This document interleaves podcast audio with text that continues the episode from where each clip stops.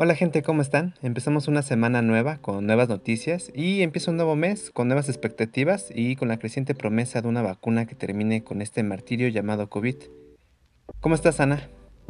Pues yo estoy bien, acostumbrándome a la nueva normalidad, según.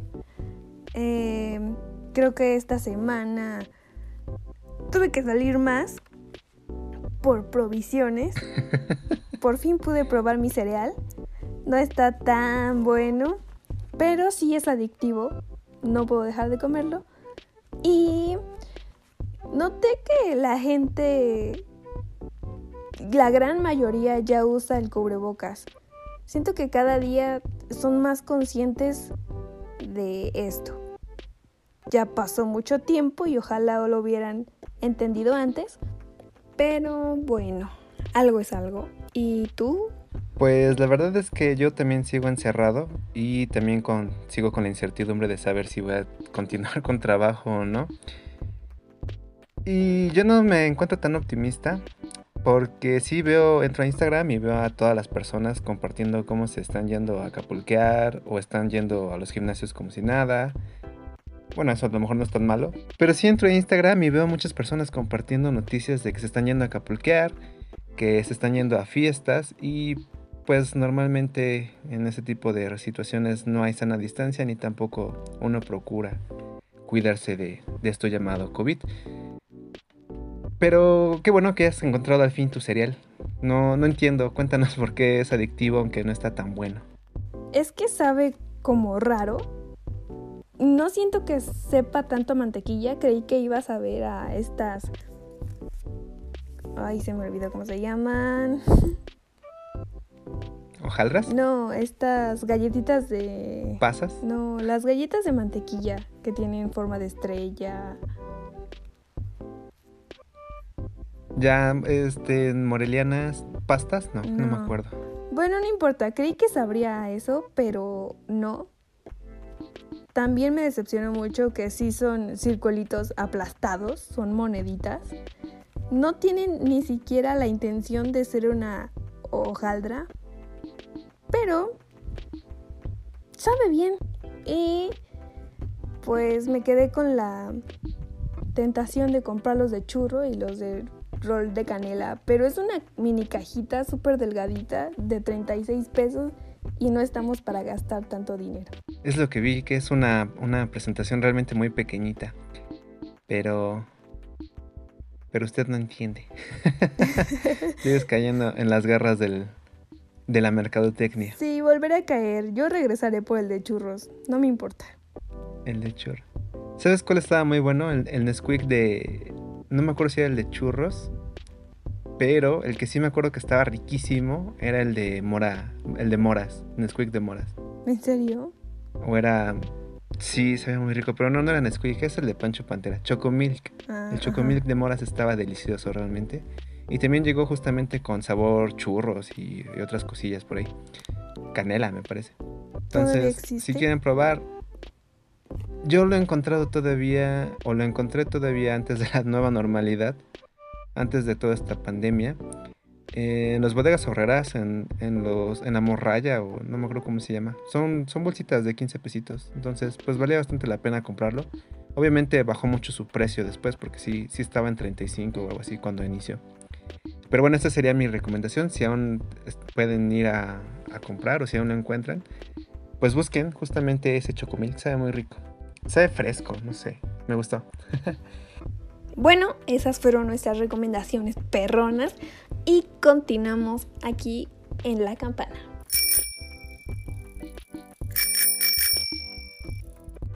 Esa semana que pasó tuvimos un llamado de Kim Jong-un a esforzarnos a prevenir el coronavirus en el mundo porque dice que este está ejerciendo una presión adicional sobre Corea del Norte, que es un país que de hecho no ha reportado ningún caso de COVID, pero que, no descarte que ya haya entrado el virus al país, aunque no haya pruebas concluyentes.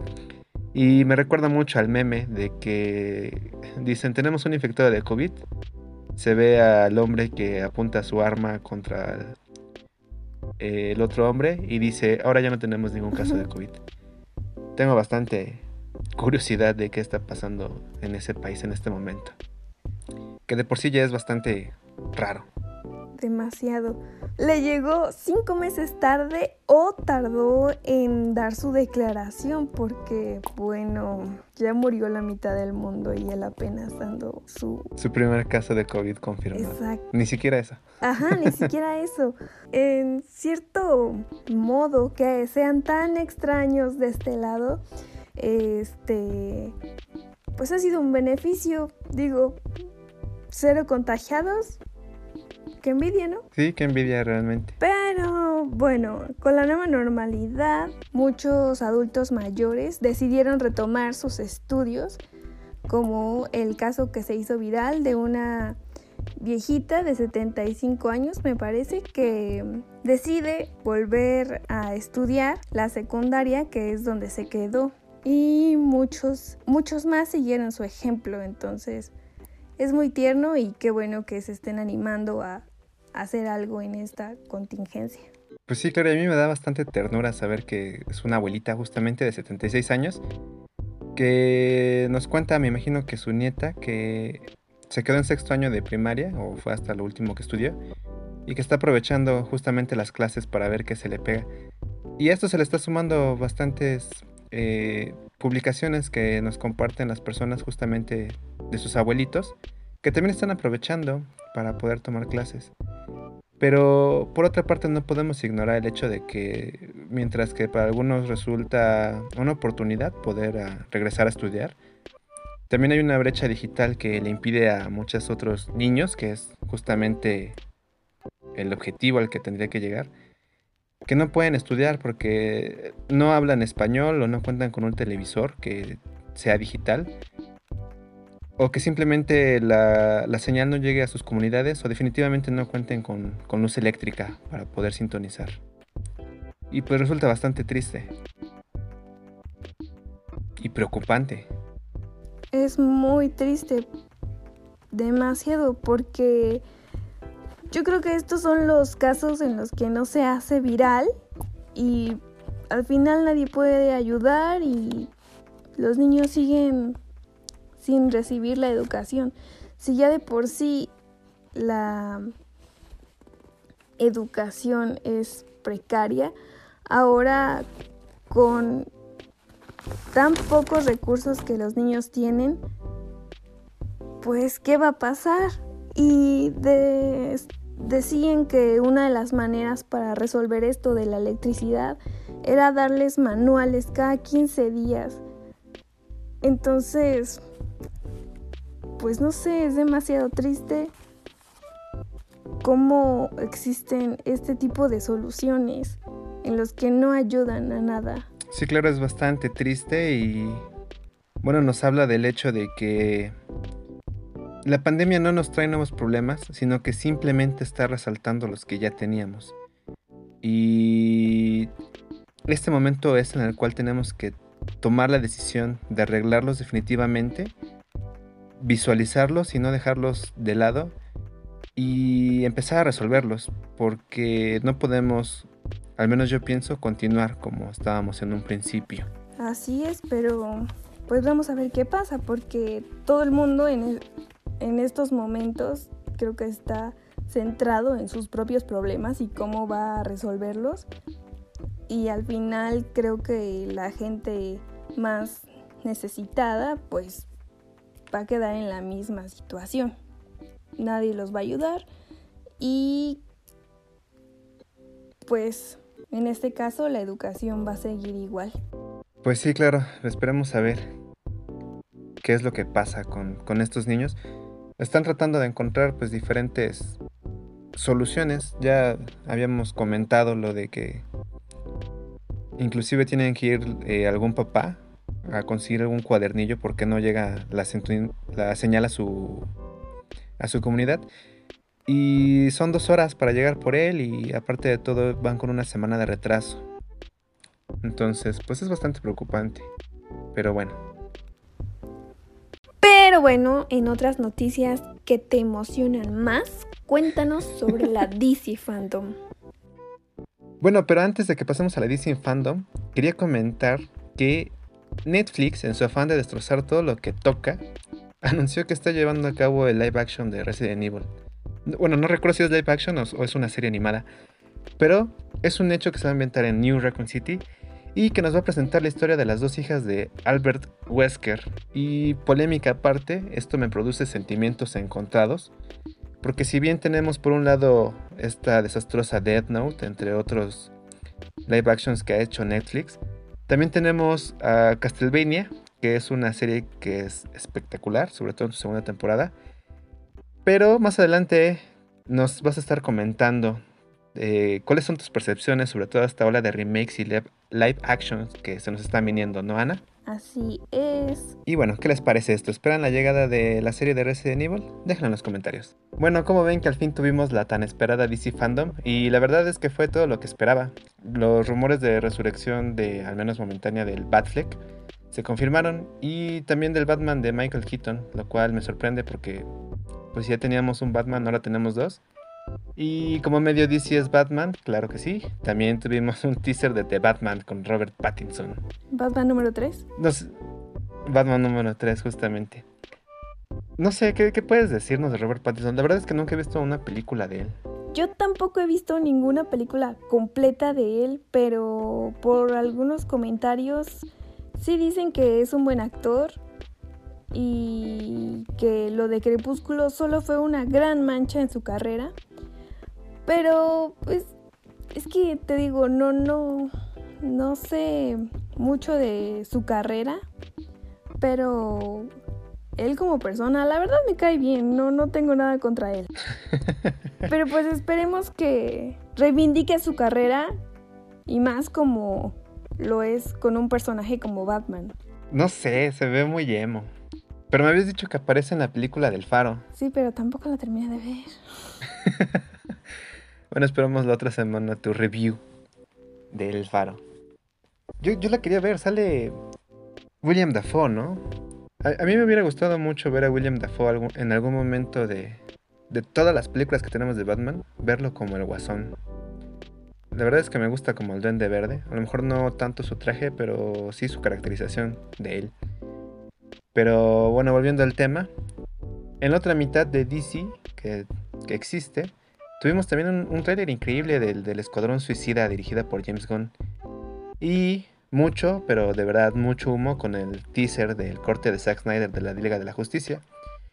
Por ahí también hubo algunos paneles platicaditos que nos recordaron de que sí se va a hacer la película de Flash después de todos estos años.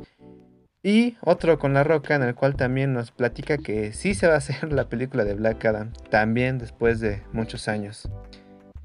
Y pues para mí lo, que menos me emocionó fue pues Wonder Woman, porque pues ya es una película que ya pudimos haber visto, pero la retrasaron. Grave error, porque ya nunca se pudo, hasta el momento no se ha podido este, estrenar. Y también eh, hablaron de las ya confirmadas secuelas de Shazam, de Aquaman, que han sido las películas que junto con Wonder Woman han mantenido viva a Warner Brothers en estos años agonizantes para el universo de DC. Me sorprendió mucho que Suicide Squad siga vivo. No creí que iban a mantener la saga desde el fallido primer intento, pero la verdad es que sí me sentí muy satisfecha con el resultado de, del tráiler y sobre todo me gustó mucho la imagen. Me emocioné. Me habías dicho que te gustó mucho Harley Quinn. ¿Cómo luce en esta? Sí, se parece mucho a, los diseños de los videojuegos. Me agrada. Personalmente, la única película que viene de DC que me emociona, pues es justamente esta.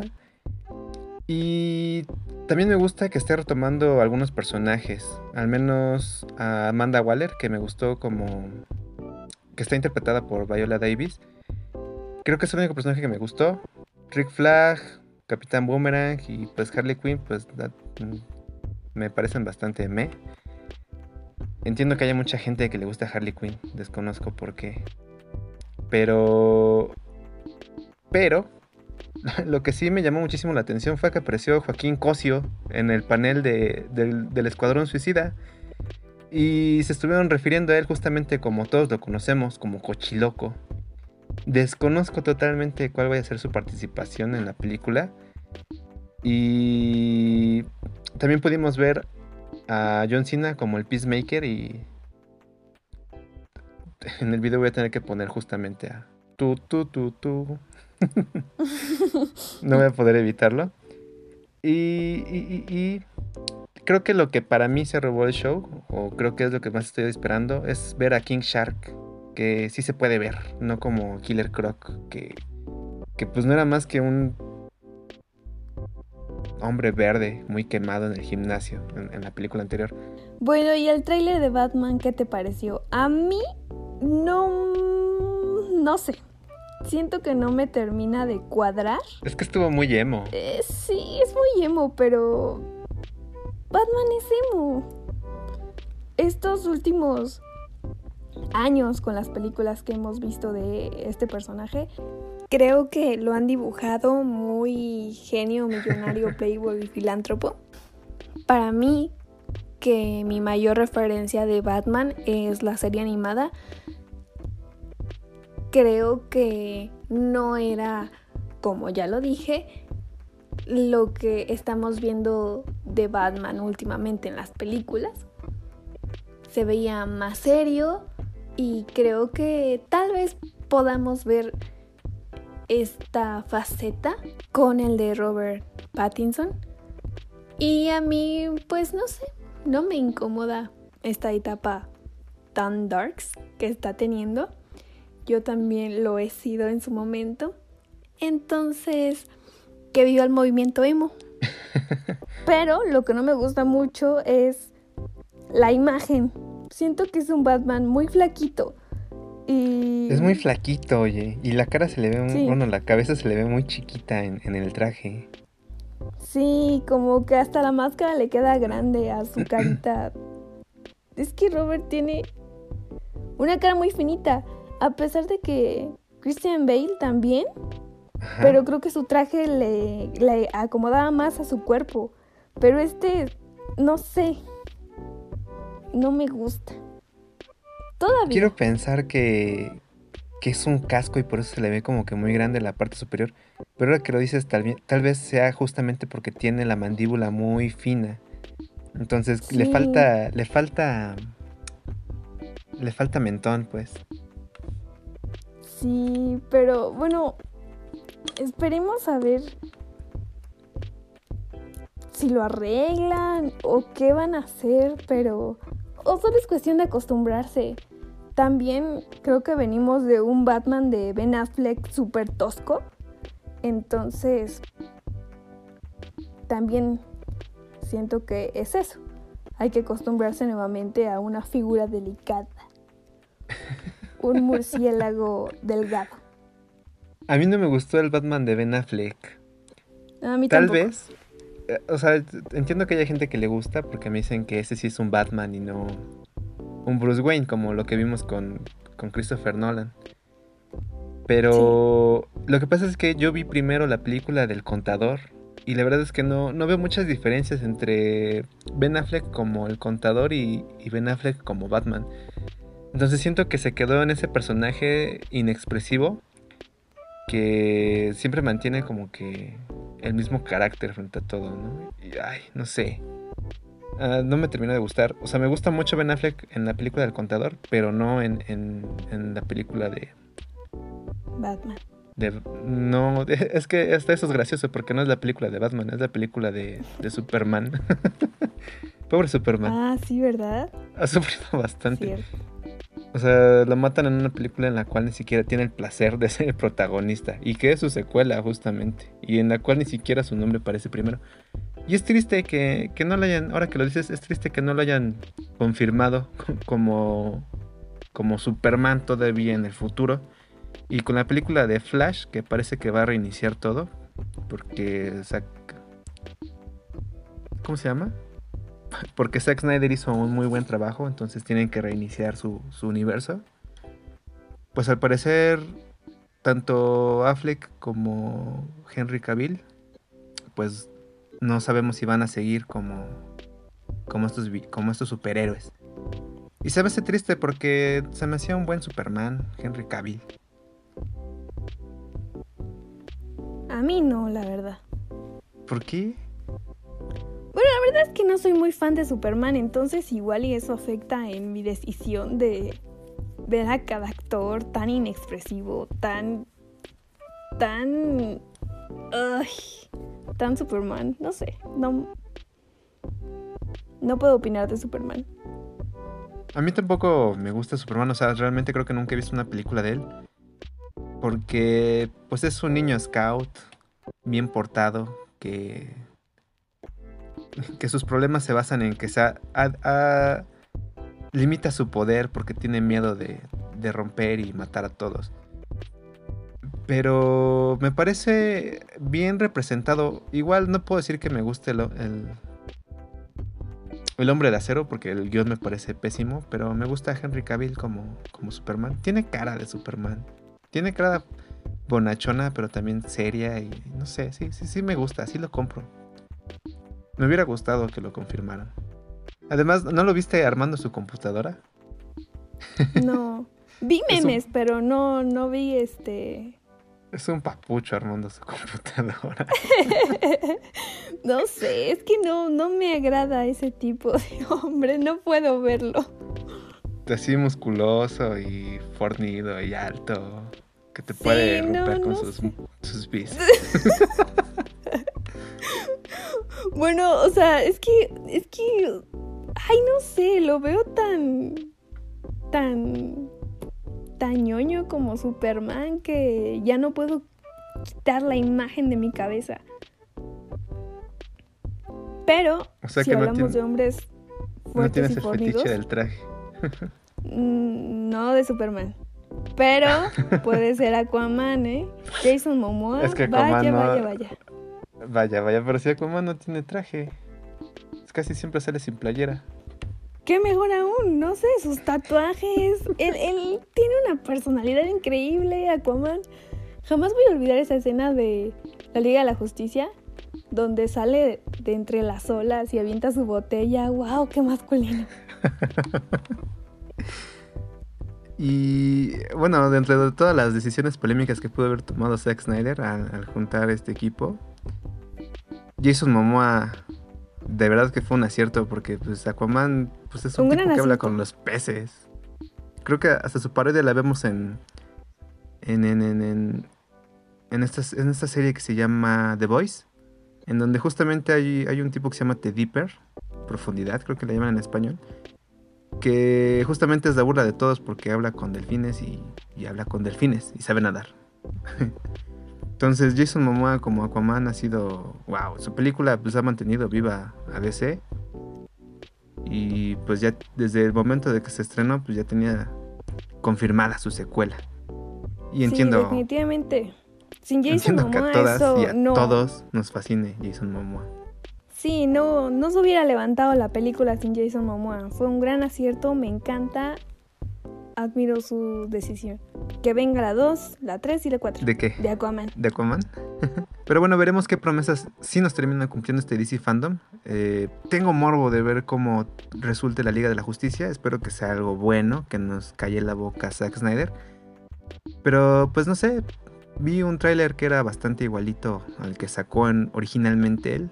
Y pues eso no... Más de lo mismo. No, sí, es más de lo mismo. O sea, obviamente no es eh, no espero que sea tampoco tan mala como la fue la de Josh Whedon. Pero tampoco espero que sea algo tan diferente a lo que hemos visto. Entonces, no sé. Más viniendo de él que, que no deja morir a sus películas. Todavía años después de Batman v Superman, seguíamos viendo cómo Zack Snyder defendía, platicaba, explicaba lo que tenía que decir en su película. Y pues no sé, no se me hace justo que te vendan una mitad de la película en, el cine y la otra mitad la tengas que, leer en Twitter para entenderla. Y todavía aparte tengas que ver escenas extras comprando el Blu-ray. Entonces vamos a ver qué nos depara eh, DC. Bueno, no es ni siquiera es DC, es, es, es ilógico hablar de DC porque esos son los cómics. Vamos a ver qué nos trae Warner Brothers con, con su universo DC. Um, no entiendo, ¿para qué? Pues como no podía faltar con su fe restaurada, lo que sí puedo decir es que vimos nuevamente enfrentamientos de como un... los amantes de DC contra los Marvelitas. Uh, O los amantes de DC contra los críticos de cine, que ya están dando por muertas a estas películas. O DCitas contra otros DCitas, porque, pues, maldita sea, los DCitas arruinaron DC. Pues la verdad a mí me da igual si lo cumplen o no, estoy decepcionada con este tipo de películas. Pero ojalá me calle en la boca. Quiero ver algo interesante, algo nuevo, una nueva un nuevo diálogo, algo completamente distinto a Marvel y quiero ver sangre entre Marvelitas y DCs. Así que esperemos. ¿A ti te gusta ver el mundo arder? Me encanta ver el mundo arder. Sobre todo con este tipo de peleas absurdas que no llevan a nada. Pero bueno, eh, hablando de peleas absurdas que no te llevan a nada, yo, yo fui una de ellas peleándome con la computadora al enterarme que van a hacer un live action de las chicas superpoderosas. Así es, le quieren hacer un live action. Todavía no hay nada confirmado, pero la noticia me pone súper loca. Las chicas superpoderosas para mí es, es, algo muy sagrado. Yo, yo, yo la sigo viendo, me encanta, me encanta. Y soy súper fan. Y que quieran hacer esto ahora con mi caricatura favorita, me mato. Sobre todo, aparte de que las quieren hacer adolescentes. No, veinteñeras, ¿no? Ajá. No van a ser adolescentes, van a ser este. Veinteñeras. Jóvenes adultas, veinteñeras. Sí, no, no, o sea, ya estoy harta, no quiero saber de esto. Pues es que, y, justamente el hecho de que les quieran aumentar la edad, también se especula que es la razón por la cual los creadores de, del Avatar, Brian Konietzko y Michael Dante Di Martino, abandonan la producción de, Avatar. Entonces, yo no entiendo cuál, cuál sea el motivo por el cual lo hacen. Supongo que parten del pensamiento de decir, bueno, los jóvenes adultos ya trabajan y ya pueden pagar Netflix, entonces vamos a hacerlo, porque se van a sentir identificados. No sé por qué lo hagan, pero pues definitivamente no están tomando buenas decisiones al regresarnos algo que ya vimos, pero ahora con personas, en vez de darnos un nuevo producto, algo nuevo que meter en nuestras mentes y consumir como locos. Es algo que van a meternos, nos vamos a odiar y va a ser olvidable. Entonces no entiendo por qué lo hacen. ¿A ti cómo te cayó la noticia de live action? ¿Qué tan importante fueron las chicas para ti? A mí también me gustaban mucho las chicas superpoderosas y me hypeó demasiado cuando supe que As, el, villano de la banda Grangrena, el líder, era el, era el bajista de, de Gorilas durante todo durante todo el disco pasado que fue de Now Now. ¿O fue Humans? No me acuerdo. No, sí fue de Now Now. Y saber que coexisten en el mismo universo, pues me parece un detalle increíble. Todos sabemos que no es real, pero. Pero es increíble. en el video de este, Humility. Ajá. Pues me gustó bastante. Y ahora que, que confirman pues este live action, aunque no es un hecho de que se vaya a realizar, eh, es innegable que van a aparecer pues todavía más remakes, más, live actions, eh, más series basadas en alguna obra original, como la que ya había comentado de Resident Evil. Y no va a parar, y menos ahora que toda la industria está apostando al aseguro, porque no se pueden tomar riesgos en momentos como este. Lo hemos visto muchísimo. También ya tenemos el, los live actions de Disney, que va a continuar con el de Mulan, que va a estrenar este 4 de septiembre por la plataforma. Y esperemos que en algunos cines, como fue el caso de Scooby-Doo. Y para mí resulta triste que sea esto con las chicas superpoderosas, porque ellas pues no surgen como de un, un estereotipo, ¿sabes? No, no sé para ti por qué son tan sagradas las chicas superpoderosas. Bueno, mi amor por las chicas superpoderosas surge desde que en Canal 5 las repetían todo el tiempo, en Cartoon Network las pasaban todo el tiempo, en mis DVDs las ponía todo el tiempo. Entonces, pues el amor solo surge, el amor o la obsesión. Sobre todo porque, pues es una serie muy... es muy fresca, nos, nos enseñó muchas cosas que en ese momento no se habían tocado.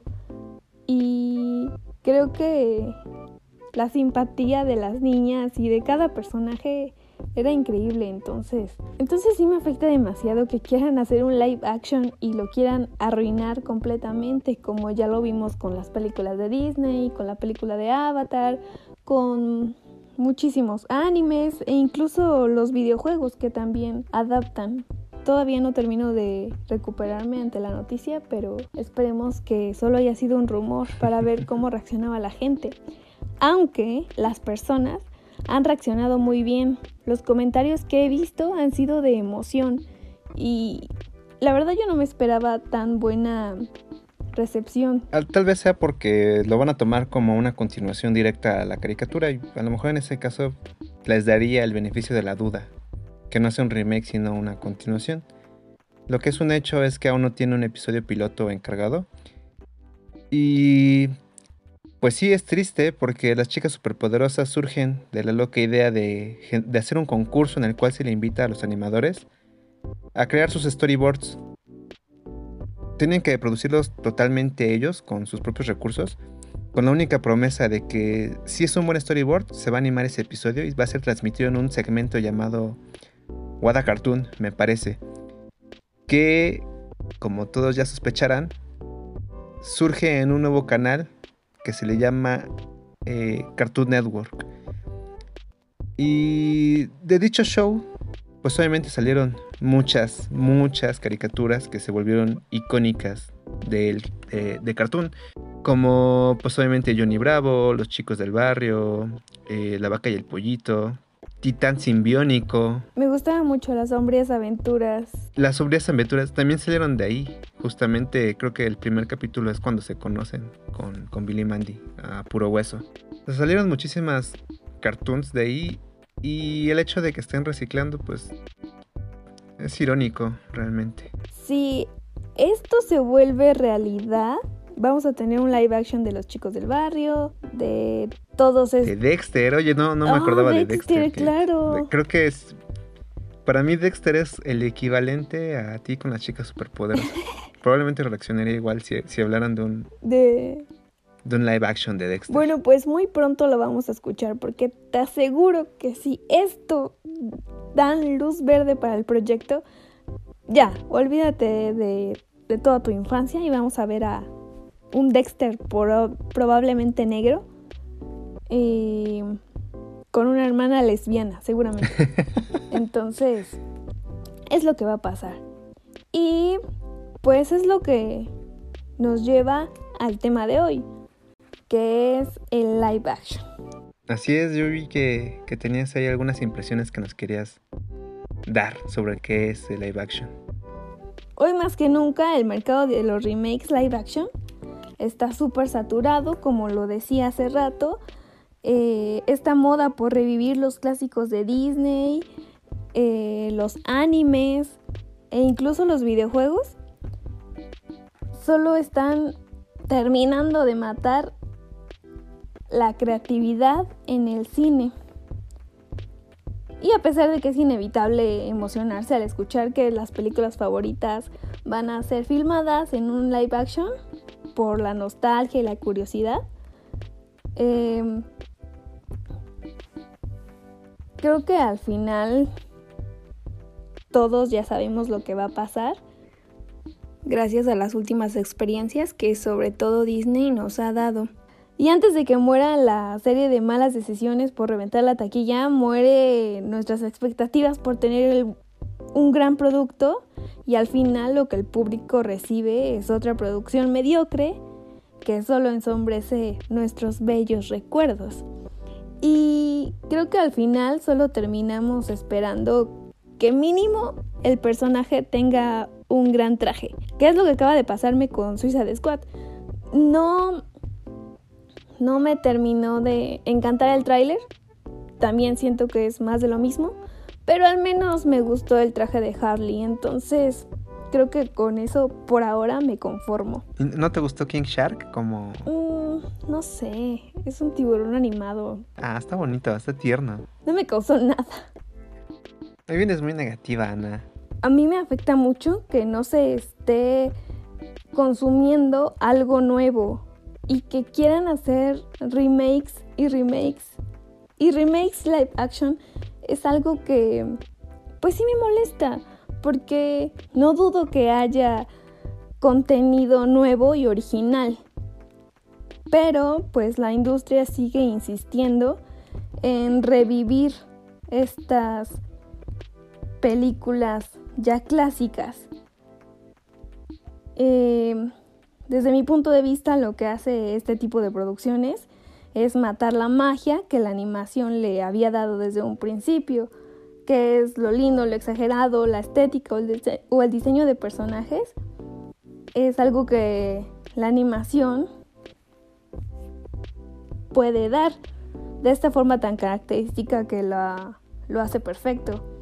Y pues lo que uno siempre se pregunta es si es necesario otro live action para la industria del cine. Sí, porque es lo que más se está consumiendo en los cines. Porque aunque a mí no me parezca la idea de que Mulan sea en, la, en live action, la voy a ir a ver porque yo siempre caigo. Pero, pero pues es algo que nosotros los espectadores, todos tontos, no entendemos y seguimos yendo a consumir este producto tan mediocre. Y es muy cínica la manera en la que las productoras quieren capturar público nuevo y atraer al público que ya tenían. Sobre todo porque saben que si sacan Aladdin otra vez, va a capturar público nuevo y al viejo le va a dar juguetes y lo van a ir a comprar. Entonces, como digo, es un tema que a mí me molesta mucho. Vamos a seguir viendo muchísimo de esto con los personajes exagerados, sobreactuados y ridiculizados. Y con este tan famoso discurso de lo que es políticamente correcto, lo incluyente. Pero antes de que toques ese tema, eh, comentabas algo bastante curioso y es el hecho de que la demanda genera la oferta. Eh, podemos tomar como ejemplo la comida enlatada, por ejemplo. No es que hubiera oferta de comida enlatada, sino que después de la guerra se, crea una bueno, durante la guerra se crea una industria en la cual se, hace comida enlatada para, los soldados. Acaba la guerra y toda esta industria que se creó tenía que buscar una forma de, de no perder el capital invertido. Entonces generan este mercado de comida rápida para todas aquellas personas que no, podían perder el tiempo cocinando. Y es una industria que, predomina hoy en día y que genera muchos problemas a la salud. Es exactamente lo mismo. La, nos están sobreofertando tanto el cine pues cutre y basura que pues es lo que hay para consumir. Eh, estábamos hablando la semana pasada de que había cine mexicano malo y que era el que se más consumía. Pero realmente hubiéramos sabido de yo no soy yo no estoy aquí si la película se hubiera estrenado en, salas de cine y no el hecho de que Netflix la haya comprado y le haya dado pues tanta difusión a esta película que, hizo que, que, nos llamara la atención y la llegáramos a ver. Entonces, yo sí creo que, que pensar que el hecho de que nosotros empecemos a cambiar a lo mejor nuestros hábitos de consumo no va a generar un mejor cine, desgraciadamente, sino políticas como las de Corea del Sur, que dicen, bueno, voy a apartar 50% de mis salas para películas que yo como país produzca, sean buenas, sean malas, sean basura, pero es un hecho que va a salir un día una película como Parásitos, ¿no? Que, también es una película que, que arrasó a nivel mundial. Y pues lo vimos en los Oscars, ¿no? Que a lo mejor no son garantía de nada, pero dice por ahí algunas cosas. Entonces, pues no sé, ¿sabes? Es como decir que, que si no, no hubiera un consumo de algodón, se habría acabado el esclavismo en, en su momento. Entonces, hay muchas cosas por ahí que, que arreglar realmente.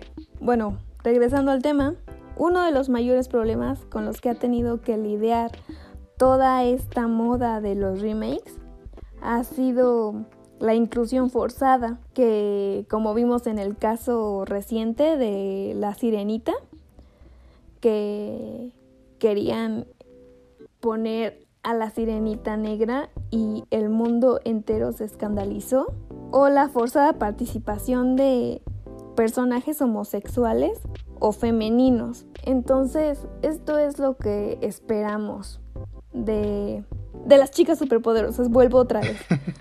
Como por ejemplo, por ejemplo, la nueva adaptación, o más bien creo que era a continuación, no la vi, de la nueva temporada de las chicas superpoderosas, donde al final resultaron tener una hermana mayor negra de color.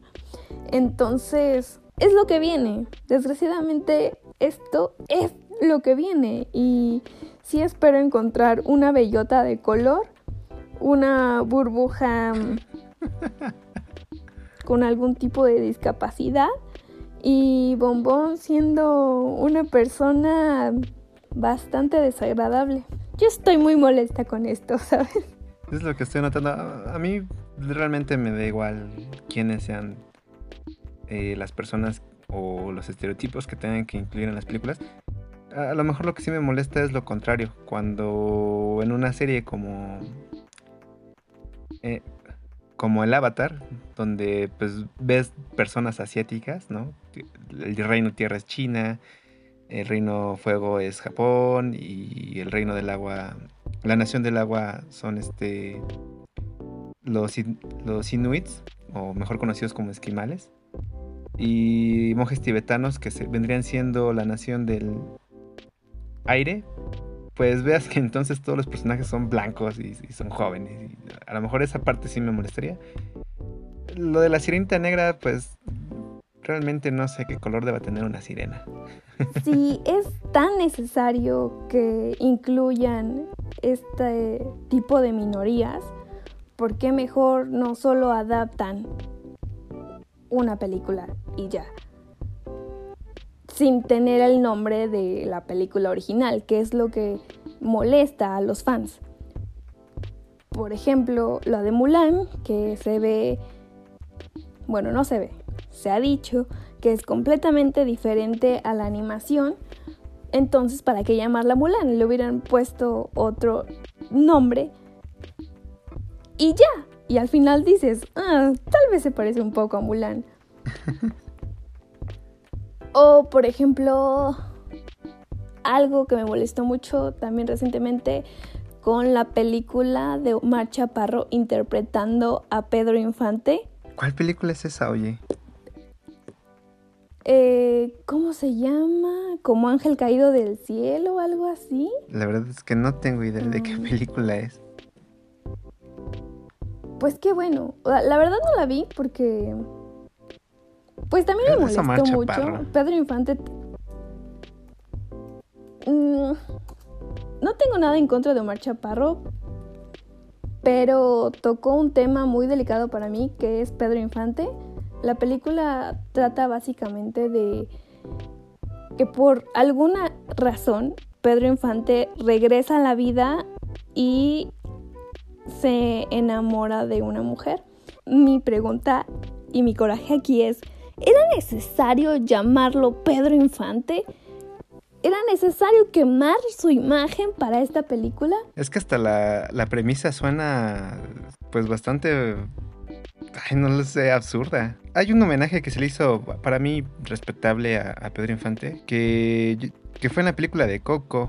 no lo mencionan tal cual como Pedro Infante, pero, pero en alguna, alguna Pero cuando hace una fiesta el, villano principal, que no recuerdo su nombre, que pareciera que es el estereotipo de Pedro Infante, llama realmente a, una, calaverita que anda por ahí como infante. Entonces, pues ahí sí dije, ah, qué bueno que no es Pedro Infante, ese personaje tan sobreactuado. Entonces, a lo mejor ahí se me hizo razonable, pero eh, es que en esta, película hasta suena ridículo o una falta de respeto a la familia, no lo sé. Es una gran falta de respeto, sí. Y es lo que, pues es lo que yo digo. Si vas a, a manipular tanto una historia, entonces, ¿cuál es la necesidad de ponerle el nombre de algo que ya tiene cierto cariño por el público. Entonces, simplemente adapta la historia y la puedes cambiar completamente de pieza a cabeza sin que nadie te diga nada. Un ejemplo que a mí me gusta mucho es Blancanieves de Pablo Berger, española, muda, en blanco y negro, a mí me encanta esta película y creo que a pesar de que tiene el nombre de Blancanieves, es tan diferente que sabes que no es una adaptación directa a la de Disney. Y es aquí donde siento que el público no puede quejarse porque no está arruinando su clásico favorito, simplemente lo está reinterpretando. Y ya no me acuerdo a dónde iba con esto. creo que solo quería sacar tu odio contra todos los live actions. Donde creo que la última, la gota que derramó el vaso fue el live action de las chicas superpoderosas. Sí. Bueno, mi punto aquí, ya lo olvidé. Pero si quieren hacer una nueva historia con tres super niñas para demostrar que sí hay personajes femeninos en la pantalla grande. Simplemente cámbiale el nombre, cámbiale la historia. Hay mil maneras de hacerlo. Hay mil maneras de adaptar personajes que no sea de esta forma tan cínica. Y pues es demasiado odio por hoy. Y creo que lo último que podemos decir es Wakanda por siempre. Nos vemos la próxima semana. Esperemos que con mejores noticias que todo esto. Y adiós. Así es. Recuerden no hacer tanto bilis como, como Ana. Y por mi parte sería todo. Recuerden que todos los lunes nos pueden escuchar por Anchor y también por Spotify. Y todos los jueves vamos a estar subiendo estos segmentos en YouTube. Así que nos vemos la próxima semana, Adiós. Adiós. no hagas tanta bilis.